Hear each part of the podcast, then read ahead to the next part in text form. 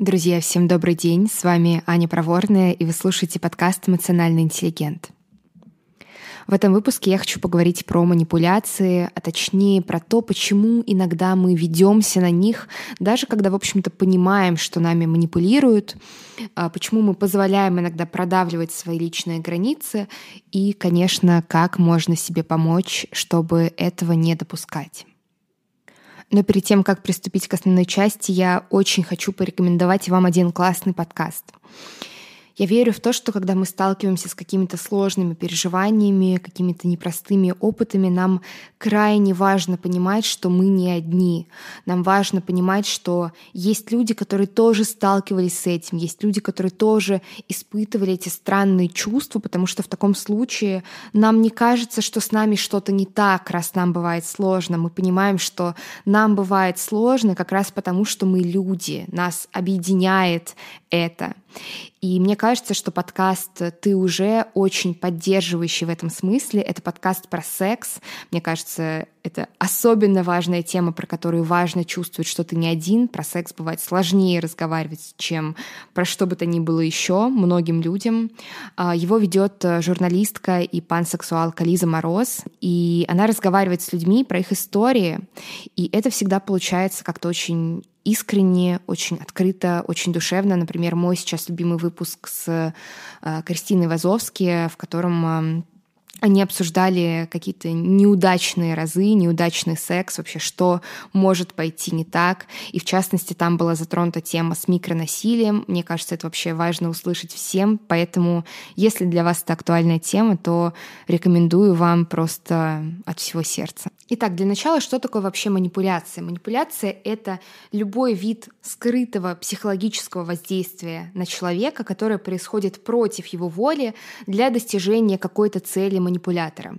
А, давайте быстро разложим это а, по пунктам. Скрытое воздействие. То есть манипуляция — это никогда а, не про то, что тебе человек напрямую говорит, чего он от тебя хочет. Манипуляция всегда идет через какие-то обходные пути.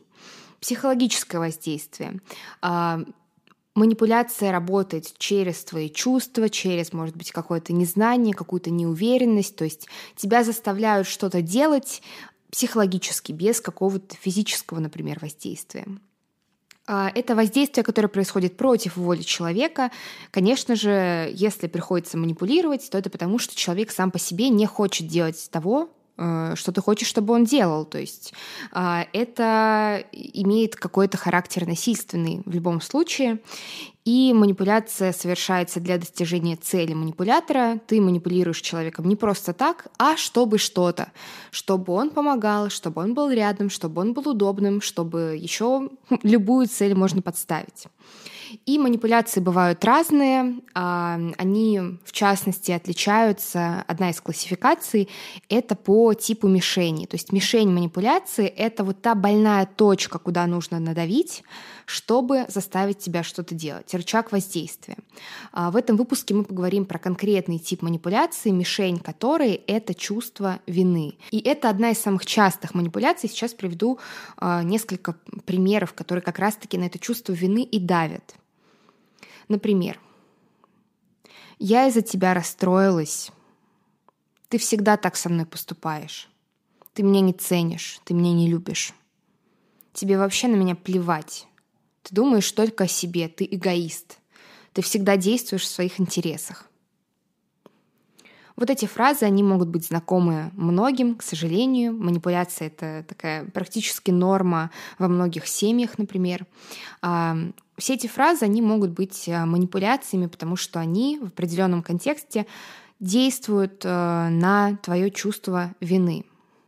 И вся хитрость подобных манипуляций заключается в следующем большинство взрослых людей периодически, как минимум, могут понимать, что ими манипулируют. Они могут понимать, что когда им говорят, э, вот ты делаешь мне несчастным, что это манипуляция. Но, несмотря на то, что ты рационально для себя это можешь понять, все равно очень сложно действовать наперекор, очень сложно не вестись на эту манипуляцию, потому что возникает чувство вины. И под влиянием этого чувства вины ты, ну, как бы соглашаешься на эти правила игры. Ты э, начинаешь извиняться или делать э, то, э, что от тебя хотят. И таким образом манипулятор понимает, что тобой можно манипулировать, а ты понимаешь, что когда ты э, не защищаешь свои границы, идешь на поводу, конечно, неприятно, но в общем и целом ты жив, так что можно продолжать. Эта ситуация укрепляется, манипуляция становится нормой в отношениях, а, и так будет продолжаться просто до бесконечности. Причем манипуляции могут эм, со временем становиться все более и более абсурдными. И для того, чтобы как-то эту ситуацию поменять и вообще начать выходить из этих манипуляций, очень важно понять следующее. Под влиянием манипуляции появляется чувство вины, но это чувство вины важно отделять от самой вины. Какая разница между чувством вины и виной? Вина — это когда ты реально что-то сделал не так. Это когда ты реально нарушил границу другого человека. Ты по отношению к нему плохо поступил. Не потому, что не был для него удобным и живешь свою жизнь, а потому, что там, не знаю, действительно, ты кого-то оскорбил или что-то в этом роде. Но чаще всего вина от чувства вины не отделяется. И просто они сливаются. И кажется, что если я чувствую вину, то я виноват. Но на самом деле чаще всего, вот особенно когда появляются такие манипуляции, чувство вины, оно вообще никак не связано с тем, что ты что-то не так делаешь. То есть ты чувствуешь вину без реальной вины. И первый шаг, самый главный шаг, возможно, выхода из такой манипуляции — это включать свою взрослую часть и начать рассуждать. Вот я сейчас чувствую вину, а я вообще на самом деле виноват? Если сложно как-то про себя судить и самостоятельно решить, виноват ты или нет в этой ситуации, можно представить, например, что это происходит с каким-то твоим близким человеком, каким-нибудь другом, партнером, кем угодно. Вот представить, что его в чем-то обвиняют, и ну просто постараться просуждать со стороны. Он виноват реально, он реально что-то не так сделал. Почему важно отделять чувство вины от вины самой, от такой настоящей вины? Когда ты отделяешь, ты можешь увидеть очень простую и неприятную вещь. Другой человек достаточно намеренно заставляет тебя испытывать вину, испытывать чувство вины, когда на самом деле ты не виновен. И это, черт побери, несправедливо по отношению к тебе. И когда ты понимаешь, что есть вот эта несправедливость, что тебя заставляют чувствовать вину, когда ты на самом деле не виноват, высвобождается злость. Ты можешь начать, наконец, злиться на то, что по отношению к тебе так поступают. А злость — это очень классная эмоция, как и все эмоции, вероятно, потому что она направлена на защиту твоих границ. Когда появляется злость, появляется энергия для того, чтобы сказать, нет, я на это вестись не буду, ты манипулируешь, и в таком ключе я с тобой общаться не буду. По факту а, вот это понимание разницы между чувством вины и самой виной помогает активизировать заботу о себе. И тут такой не совсем очевидный момент, потому что, опять-таки, забота о себе чаще всего ассоциируется с какой-то нежностью, таким чем-то очень бережным, мягким, но на самом деле она тоже часто связана со злостью, потому что, опять-таки, злость помогает себя защищать. И именно злость может помочь тебе не быть без вины виноватым.